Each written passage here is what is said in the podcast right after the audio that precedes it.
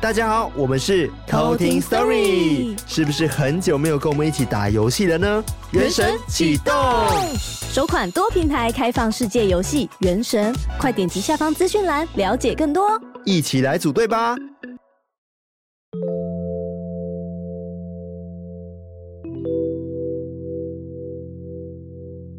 嗨，我是康娜，我是卡拉。欢迎收听偷听 Story，为什么是这种渐慢系列？对，因为今天我发现有很多事情要跟大家讲，就是最近真的是都是属于那种资讯量爆炸的状态。没错，没错。但今天只要跟大家讲一件事情啊，就是那个生日的事情。没错，关于我们的生日一周年。没错，我们在这礼拜天的时候就是我们的一周年了。哇哦，时间过非常快，没想到我们就已经录了一年。对啊，开始讲感言，就是突然一岁了。哦，对啊，老了又老了一岁这样子。然后我们要先感谢，就是大家就是对我们的生日祝福，我们都有收到了。因为我们在前面有跟大家讲说，我可以寄那个生日的祝福给我们，对，音档给我们嘛。那我们会把它剪在我们的第一周年、一周年的那里面，对。但是呢，因为生日祝福我们收到很多，所以我们上次有讲收听截止了，也就是说你今天听到的时候就，就呃可能没有办法再把你们的音档剪到我们的节目里面去了。对。所以如果你还是要祝福我们的话，还是可以寄给我们啦。对。是要先跟你说。呃，从今天起的，我们都没办法加进去，这样子。没错。对，你的心意我们还是会收到的。对。然后再来就是呢，我们因为一周年嘛，然后在这周的时候，我有发了一个线动，就是关于我们的一周年的 Q&A，人家都是破几万哦 Q&A，我们是一周年的 Q&A，然后这有点弱。好了，至少我们破一万了。好，就是呢，这 Q&A 呢，我们也会在一周年的直播内容里面跟大家回答。没错，但我们好像还没有讲说我们直播在什么时候。哦、嗯，对，我们直播是在这个星期天。晚上八点，在 Instagram 上面直播，没错。除非有什么意外，可能在 Facebook 直播，但是应该就是在 Instagram 上面直播这样子。那 Q&A 的部分呢，我们也看到很多很多的问题。那至于一些比较无厘头的问题，或者是比较太过于私人的，就没有办法回答你喽。对，我可能会失去你答案吧。私下告知，对，不要把我们就是那个什么嘛，就是挖的那么的那么的仔细，这样子扒光了。对，不要把我们衣服扒光嘛。对，哇，才一周年而已 哈，这样就没有神秘感了。对，等我们三十周年的时候再扒光我们。对，哎我算一下，三十周年我大概六十岁，好可怕啊！我六十岁再告诉你。呃，那个如果有六十岁的听众，不好意思，我们没有别的意思。那时候你已经九十岁了，哇哦！对，祝你可以长命百岁这样子。长寿哦。对，好了，然后还有一个很重要的事情，就是呢，万众期盼已久的一周年的内容到底会是什么？到底是什么呢？我可以跟大家在这边偷偷预告一下，因为这个一周年的内容，我们真的准备了很久。没错，熬了好多天夜啊！真是熬了好多天的夜，就是平日现在要上班嘛，因为已经解禁了嘛。对，然后。现在回公司这件事情就很常起不来，又很不习惯。但是我们录音可能又录到两三点，真是两三点了，啊，不开玩笑，日夜颠倒，真是拼哎，欸，我们超拼的，对啊，拼到爆，真的。那那时候我们在一起玩游戏的时候，我们是录完音然后打开游戏的时候，那个游戏里面的偷听客们还跟我们讲说，哎，欸。你们刚录完音吗？你们太夸张了吧！那 我都没有在骗你们哦，我们是认真的，真的都在录音。没错，对，所以这一集一周年的内容真的很值得期待，连我们自己也非常期待成品。真的，我们都是哦，而且我们的工作时长非常的、嗯、非常的猛。就是可能一一次就直接九个小时、十个小时这样。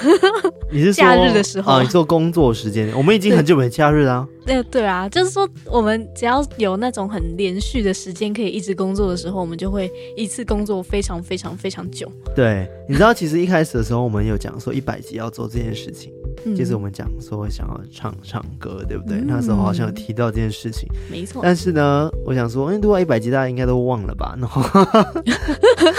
然后结果最近就有偷听客密我们说，哎，你们不是讲说一百集的时候要唱歌吗？要出个专什么单曲什么之类的吗？真是的，这种事情记那么清楚，被发现了。对啊，所以我们只好坐在第一周年里面了。对啊，无所遁形啊。对，那集呢可能就没有鬼故事，但是那集真的很重要。对，超级重要哦。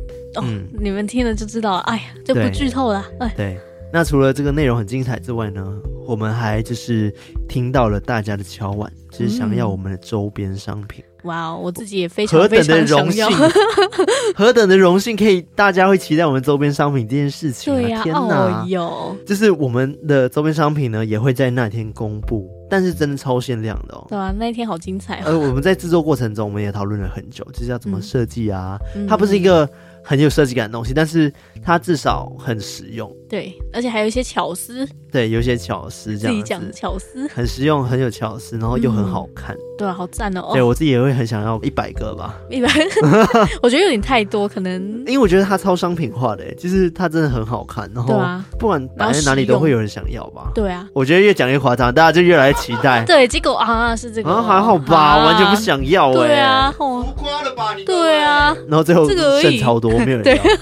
滞销这样，对，反正大家是期待了，我们就一直吊大家胃口啊。那 今天一直在那边讲说一周年的事情，结果什么都没有讲，哎，真的这就讲说一周年我们可能会唱歌这样子。对 什么都没透露，对啊，好有，讲跟没讲一样。对对对，反正呢，我们就是在礼拜天的时候呢，晚上八点线上见喽。没错哦希。望这次的呃那个直播人数呢，也可以跟上次抽奖的人数一样多。嗯，毕竟上次抽奖大家都来等期待抽奖嘛，对，结果蛮现实，就是一抽完的时候，大家就嗯，大家就消失。哎、我想说，哎、嗯嗯，大家的现实里，鬼，开始骂他们。可能他们心理受伤了吧？就是对哦，被抽到哦，机会还有很多，好吗？对啊，，来日方长哎，好啦，没关系，反正我们礼拜天见喽。没错，那我们今天要讲的是今天是科普 day 了，科普 day。那我今天要讲的故事呢，它也是一位偷听客投稿的。嗯这位偷听客呢，叫做 Day。，day Day d a y 那个 day，对，就是天 这样子。他的故事也是蛮天呐、的感觉。哇哦，我觉得这故事呢，呃，我不确定算不算可怕，嗯，但是我觉得它很真实，好像每个故事都蛮真实。好像每个都是真实故事，对，每个都是真实故事，但是我觉得这个比较特别一点点，嗯。就是跟以往的那种状况不太一样。对，那这故事呢是发生在民国八十九年的时候，哦。所以蛮久以前，我还没出生。哎、我你出生了，出生了啦，在那边八十骗，九年，我弟出生，我在那边骗说我年纪很小。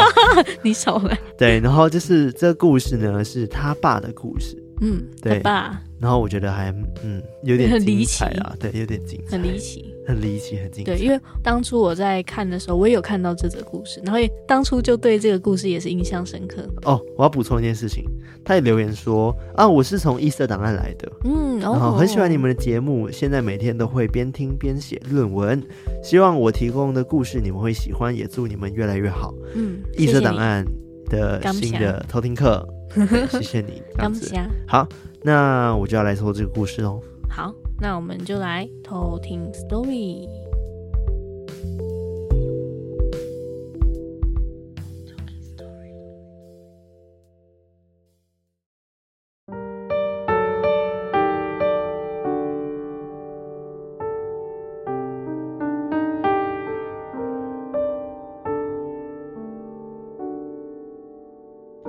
故事呢，是发生在 Day 爸爸的身上。那我先帮他做一个背景介绍。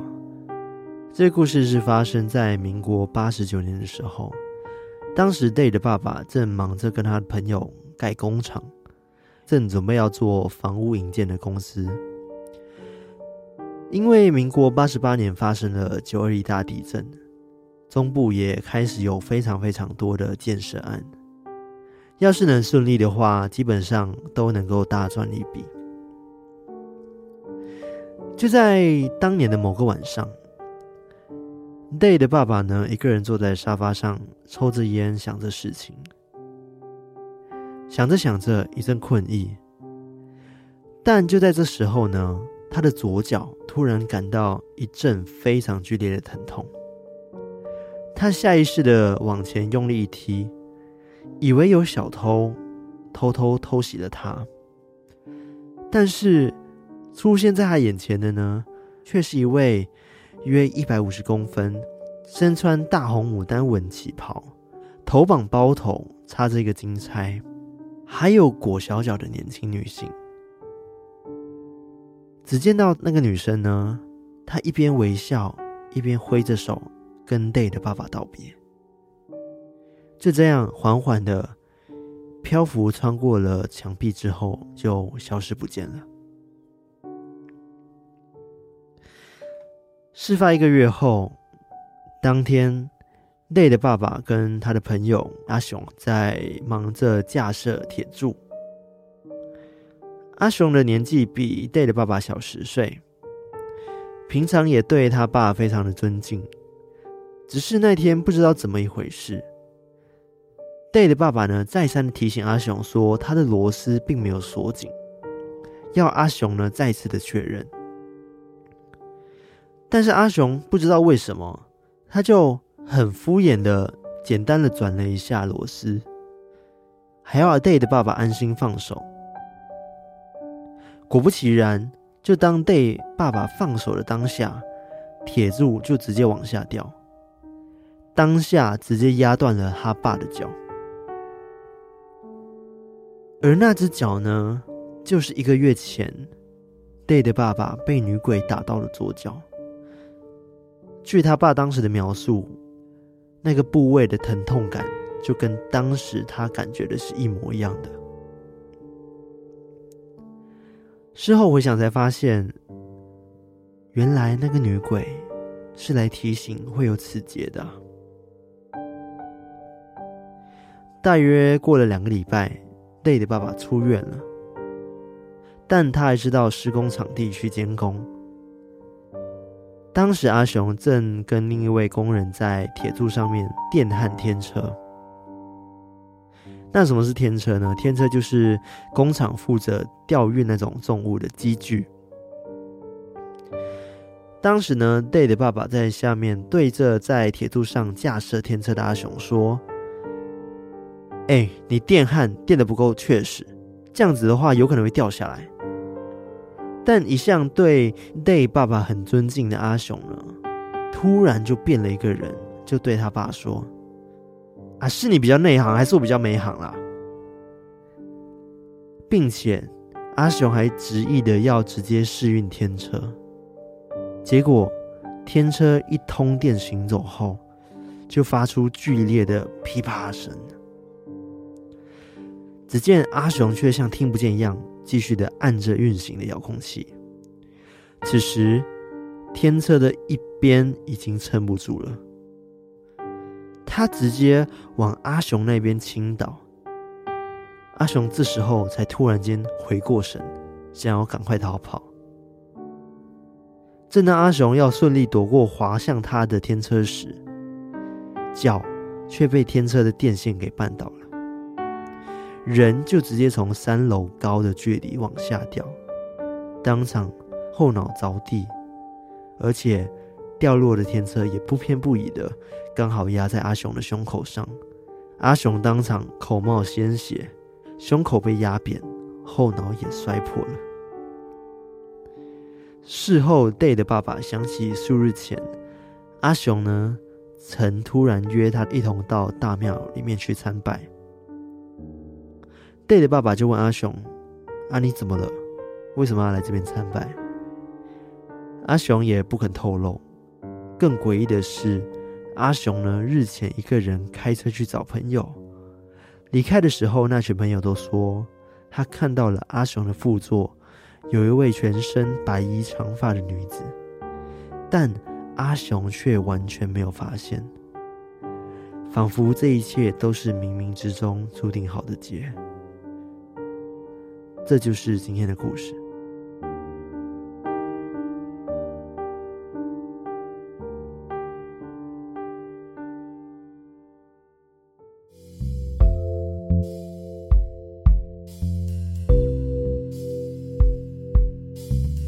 哇我真的觉得这个故事，你要说可怕，对不对？对，我在我在找，我对我在找别的措辞，但因为这个是真的有出事的，我觉得真的是很很凶，很可怕。我跟你说，Day 的这个故事呢，其实我刚刚在念的时候，我又起了鸡皮疙瘩，嗯，然后我觉得他已经列入了我心中的前五名了。嗯，就是目前我们讲了一百多集，但是这个故事已经在我的心中前五名了。哇！对，我们是不是要颁奖给他？入围的有，哎、欸，也许我们之后可以来做一个，就是哇，觉得最可怕的偷听课的投稿。对，然后入围的有撑着黑伞的男人。哦，我爸，我爸。哎、欸，爸爸的故事都好可怕哦。嗯，对啊。然后我刚刚在讲的时候，我一直想到那个画面，就是阿雄当下，阿雄也是之前我讲的一个故事，也叫阿雄，就是我阿公的故事。嗯、好，反正就是。阿雄呢，他变了一个人，这件事情真的很诡异。因为毕竟，呃，我知道那种在工地里面，然后毕竟我们第一个公司是建案嘛，对不对？嗯。然后很长就是那种比较年轻的一辈，其实对老一辈的施工师傅，他们都会很尊敬。对对，但是同样的套在就是 Day 的爸爸跟这个阿雄身上是一样的。嗯。他有说，就是阿雄其实一直都很尊敬他爸爸。嗯。但是不知道那一天，这这两天呢、啊，其实第一次是压断。对爸爸的脚嘛，嗯，然后第二次是阿雄就发生意外嘛，这两天都不知道为什么阿雄就突然的这个变了一个人，对啊，然后态度大变一场，那就对他爸爸很坏，好奇怪哦，对啊，而且对他爸爸，就他不是有看到那个女鬼嘛，嗯、然后他整个穿着感觉就是超古代的人，因为他还有裹小脚，裹小脚，然后红色旗袍，他说牡丹花色的红色旗袍，嗯、然后再就是。那个还有头，还有那个金钗，对啊，绑包头，对，绑包头，然后戴金钗，对对。对啊。但 Day 的爸爸是觉得说他是来提醒他的，对，你所以有可能是，我觉得应该是哦，就是可能是一个预知吧，我觉得是一个预告吧。哦，对啊，如果是真的要害他，不可能先去跟他说，哎、欸，我可能一个月后会来弄你这只脚，这样。对，因为他爸有说他的痛感就跟那个女鬼弄他的痛感是一样。的，嗯，所以他可能就觉得说，他那个女鬼其实一开始是想要来提醒说他有这个结，嗯，但是可能还是没有办法避免掉对啊，因为一般人如果感觉到、嗯、哦自己突然很痛，也不会想到说，原来我一个月后我的会怎么样。但是，一般人看到鬼可能会开始怀疑吧？嗯，对，好像蛮有道理的。对啊，是该怀疑了。或者是有可能是他的祖先之类的，是来提醒他有这件事情。嗯嗯，因为他也没有特别提到说他爸有感到很害怕这件事。嗯，好像也没有。对，就只有看他飘走这样。对啊，对啊，就慢慢从墙壁中慢慢的消失这样子。啊，真的很可怕。后来那个阿雄，对哦，哎，真的很可怜。嗯，真的又可怕又可怕，对吧？而且他说，当初他去那个庙，嗯，他是因为发生了什么事情，所以才一直去那个庙嘛？就是他没有一直去啊，就只有去一次。哦，只有去一次。就是他爸想起这件事情，就是前几天，就是阿雄发生意外之前，嗯，就是阿雄有约他爸去庙里面，但是他爸就问他说啊，到底发生什么事啊？然后阿雄都不讲，嗯，就是感觉他已经知道。好像会有什么事情发生，所以可能想要去庙里面求个平安。嗯，但是可能这个结真是太大了，所以还是没有度过。对，他朋友不是还描述说，他在阿雄车上看到阿雄的，就是车上里面有另外一个女人。嗯、对啊，我感觉真的，一切都是命中注定。啊、那那个朋友不会问说，哎、欸，阿基的杂布西像，或者是他们会知道说，那就不是人。啊，那如果这件事情可能就是因为影响到阿阿雄去秒的原因，也是有可能的、啊嗯。我也觉得应该是。对。哦，如果我是他朋友，应该想说，我哦，我先下车。哦，应该不是，还是说他在外面？对啊，他朋友们都在外面。哦，只是看到离开的时候。哎呀，好可怕！然后就发现阿雄在开车，但是他副驾里面就是有个女生。哎，超可怕的。嗯。如果是我，我可能远远的打电话给阿雄，我我喂你你你你你看你旁边。我绝对不会打，因为我觉得会害了他。他可能没有发觉就算了，女鬼可能也觉得自己没有被发觉。但你打电话给他的时候，他是知道你看得到，当下你会很恐惧，所以我会选择不告诉他，因为当下他一定会很害怕。嗯哦。对啊，对，如果你告诉他，他当下可能开车真的会发生什么意外哦，好可怕，好可怕。对啊，所以我觉得，当你看到这种状况的时候，千万不要当下跟你朋友讲哦。对，除非你发现了什么事情，就可能呃，另外一个世界的人想要伤害他什么的，当然你要去救他，马上把他拉过来还是怎样，或者可能要掉下悬崖什么把他拉起来之类，但是一定要帮他的，但是。我觉得只是可能看到一个人在你旁边安安静静的，就不要先打扰他，不要打草惊蛇这件事情。哦，好可怕哦！你这样讲、啊、超可怕的，对不对？我讲的有道理吧？对啊，因为你这样会造成恐惧，你知道吗？这种恐慌、啊，好可怕哦。好，我今天要跟大家讲的后面的部分呢，是讲说，嗯，就是人在发生一些事情的时候，会不会有一些预兆？嗯，我之前有跟大家分享是，人在走之前你可能会怎么样嘛？什么可能你的排泄物变白色的，然后你的那个印堂发黑了，然后再就是你可能会上厕所的时候没有影子这件事情，我忘记了。反正就是我记得有，你看马桶看不到自己脸什么的，对对之类的。嗯嗯嗯。但那时候讲的这个是讲说。死前的一些征兆跟预兆，嗯，但是我今天要讲的是，有可能会发生什么事情的时候，你就要去注意的事情，意外或者是一些随时嘛。对，那今天我会整理十个。那第一个呢，哦，就是鱼肚朝天。鱼肚，你说如果有养鱼的人吗？对，就让我想到之前我们的文竹那一集。哦，对啊，他的鱼就突然间跳缸了，对不对？对，然后就直接哇，挡个煞。这个呢，就是讲说鱼如果翻肚的话，而且它有特别针对一种鱼。如果是金鱼的话，这种小金鱼的话，嗯，它突然间翻肚的话，就有可能你家中会发生一些坏事，或者是跟财有关系的事情。因为呢，金鱼它其实很漂亮嘛，那它是可以吸引财气的。嗯嗯嗯嗯，对，所以当它可能翻肚的时候，可能就会代表说你家中可能会有破财的现象。哇哦，对，所以可能要稍微注意一下。嗯，然后。一定要就是翻肚的时候要马上处理掉，不要让它留在那边很几天。嗯，因为有些人可能会懒惰处理一些鱼的尸体，就让它一直漂在水里面，对不对？很长嘛。之前有看过，就是水族馆那些都会有这种状况。哦。但是如果你没有马上处理掉的话，就会影响你的财运，然后再就是呃，你可能连身体健康都会被影响。嗯嗯嗯。所以你要做的事情就是马上把这个死掉的鱼换掉。嗯，等于风水上里面有讲一句，就是山管人丁，水管财。就山是管人丁的，然后水是管财务的。嗯嗯嗯。所以只说水呢，它是意味着财运这件事情。嗯，对，所以才会在办公室养鱼这样子。对，没错，是这样这样法。那第二个的话呢，就是镜子过多这件事。镜子过多。对。金娜。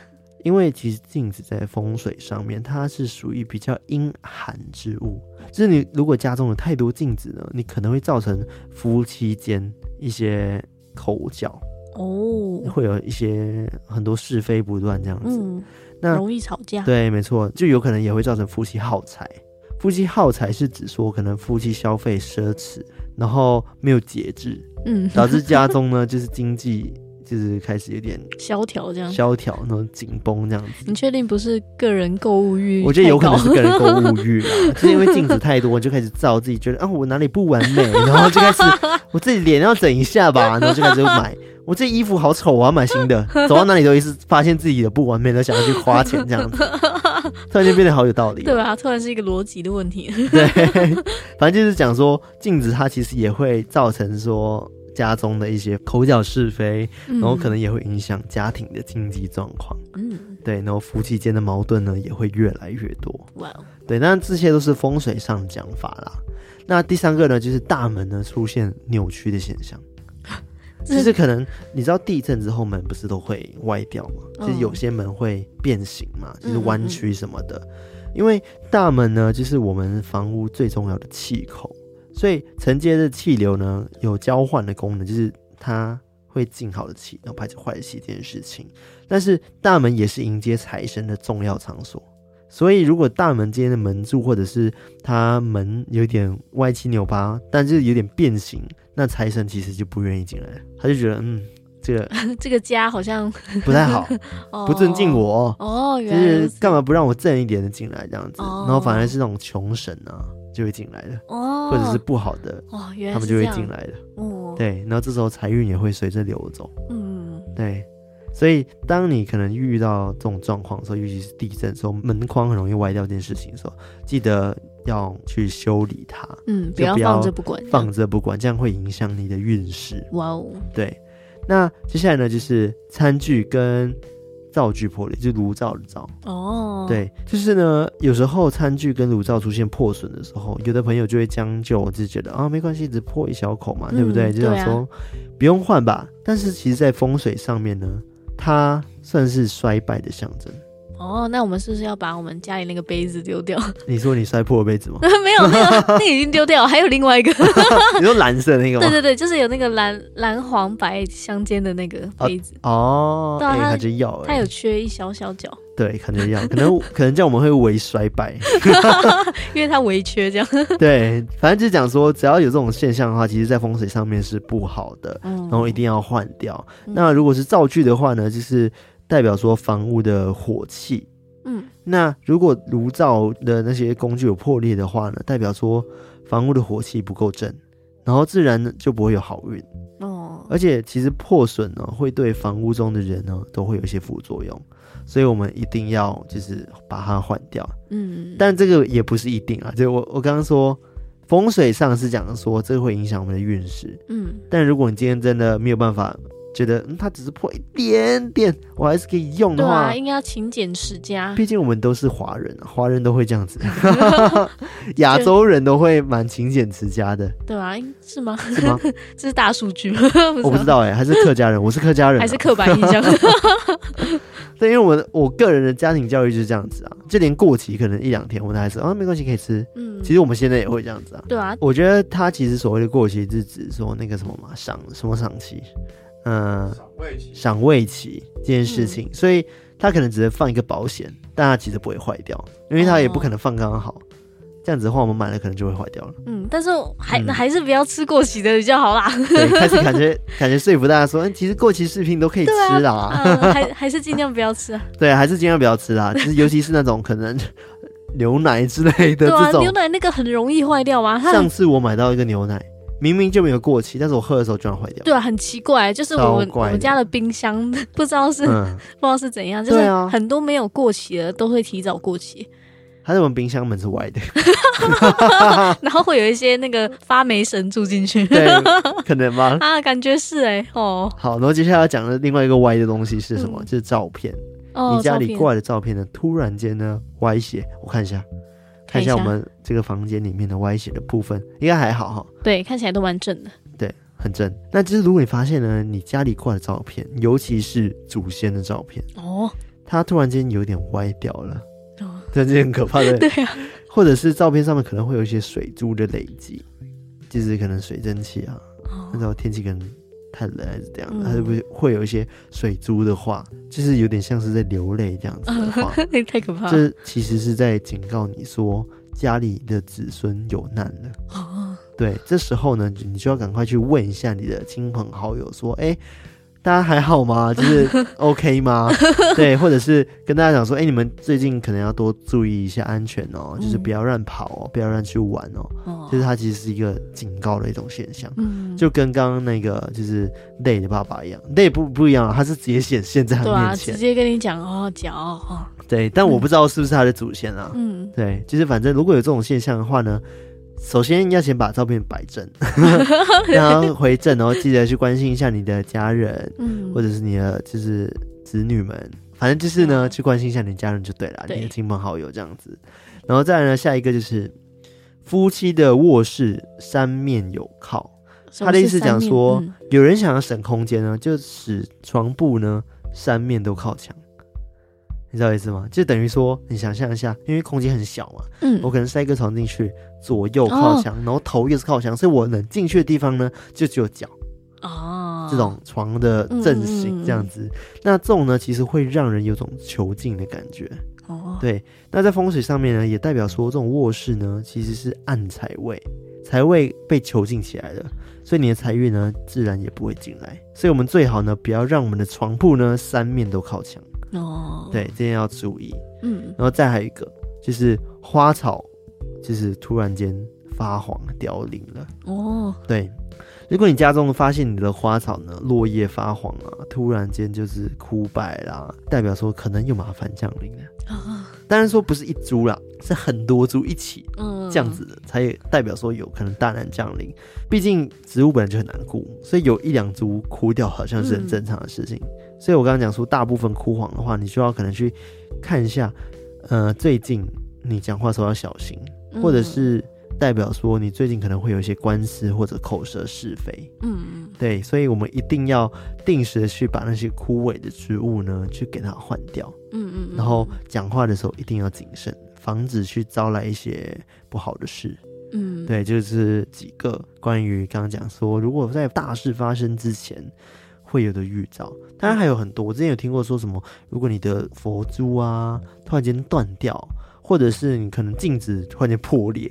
对啊，这个太可怕了吧？对，代表 有很多种想法，可能是佛珠的话，就可能会帮你挡煞了嘛。嗯，然后镜子破裂，可能就是也是帮你挡掉了什么，才会有这种现象。挡煞系列。对。那如果像那种在国外有乌鸦，就表示说，对对对，乌鸦如果在你门外叫的话，其实代表说它是不好的一个现象。我记得有这样讲法。对啊，在国外不都这种，或者是说看到什么有一种蜘蛛，什么黑寡妇。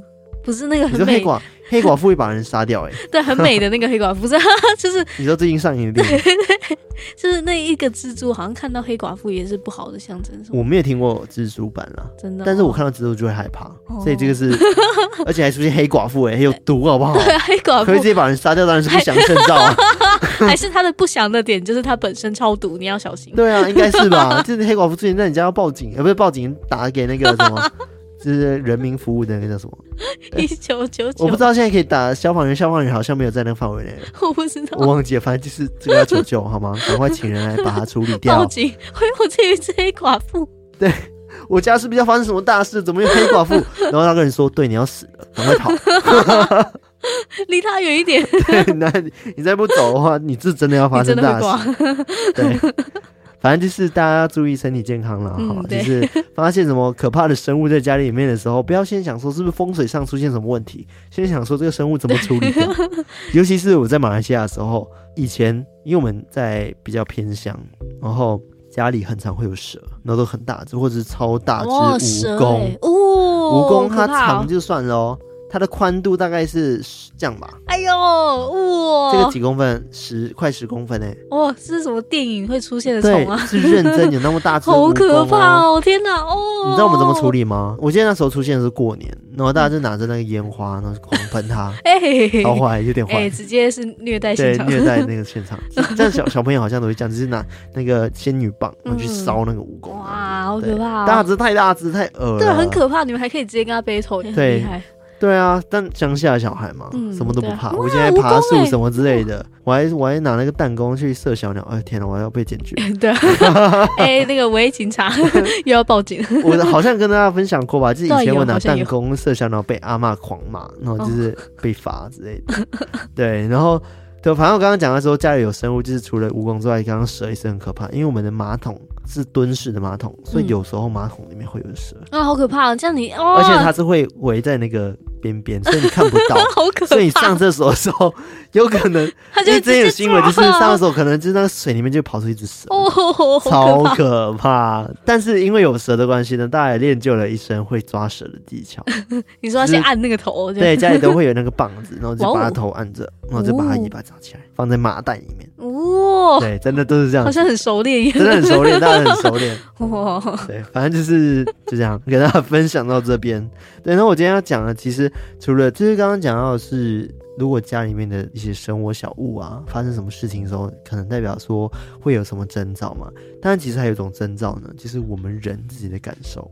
哦，就之前我在网络上有看到一个小故事，他就讲说，因为二零零八年中国那边有发生一场地震，非常大的地震，然后有差不多七万的人离开了世界，这样子。嗯，然后这个人呢，他就分享了这个故事，是因为离开的其中其中一个人是他的妈妈。嗯，那他说，因为当时呢有一些征兆，所以才让他跟他爸爸呢，就是逃过了一劫。哦，什么征兆？对，所以就是他讲说，因为呃，发生地震的时候的前几天，就是他的爸爸呢跟他妈妈在吃晚饭的时候坐在沙发上面聊天，然后他妈妈就突然间跟他聊他的工作。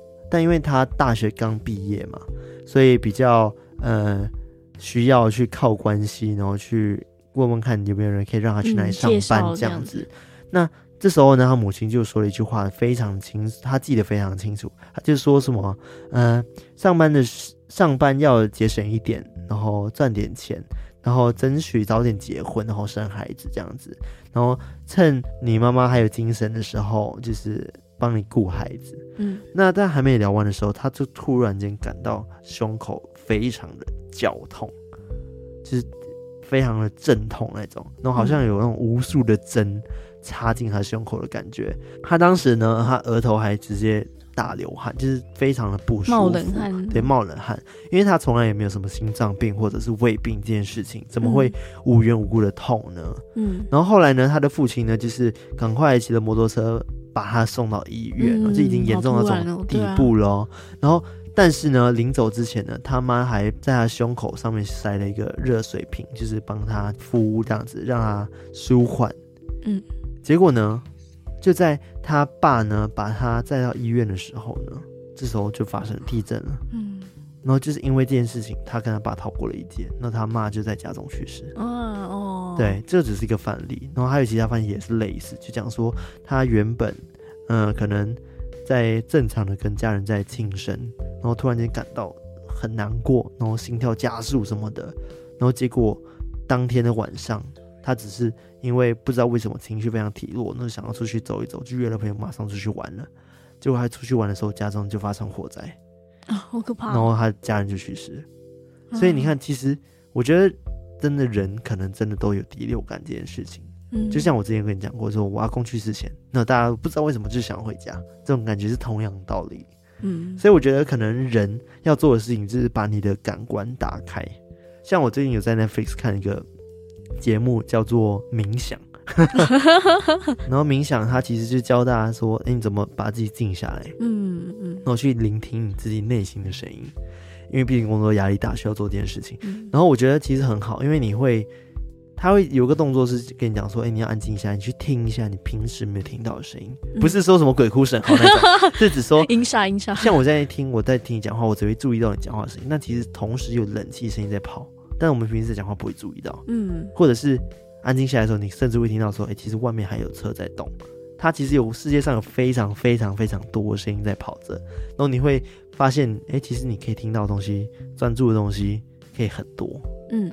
所以它就是教你打开你感官的感觉，嗯，所以回到刚刚讲的这个部分是指说，我觉得我们人就是真的要这样很没有说服力，就是跟大家说少按手机啊，然后多多关心朋友这件事情，我觉得好其实是真的很重要的，嗯，就不要被科技给绑架了。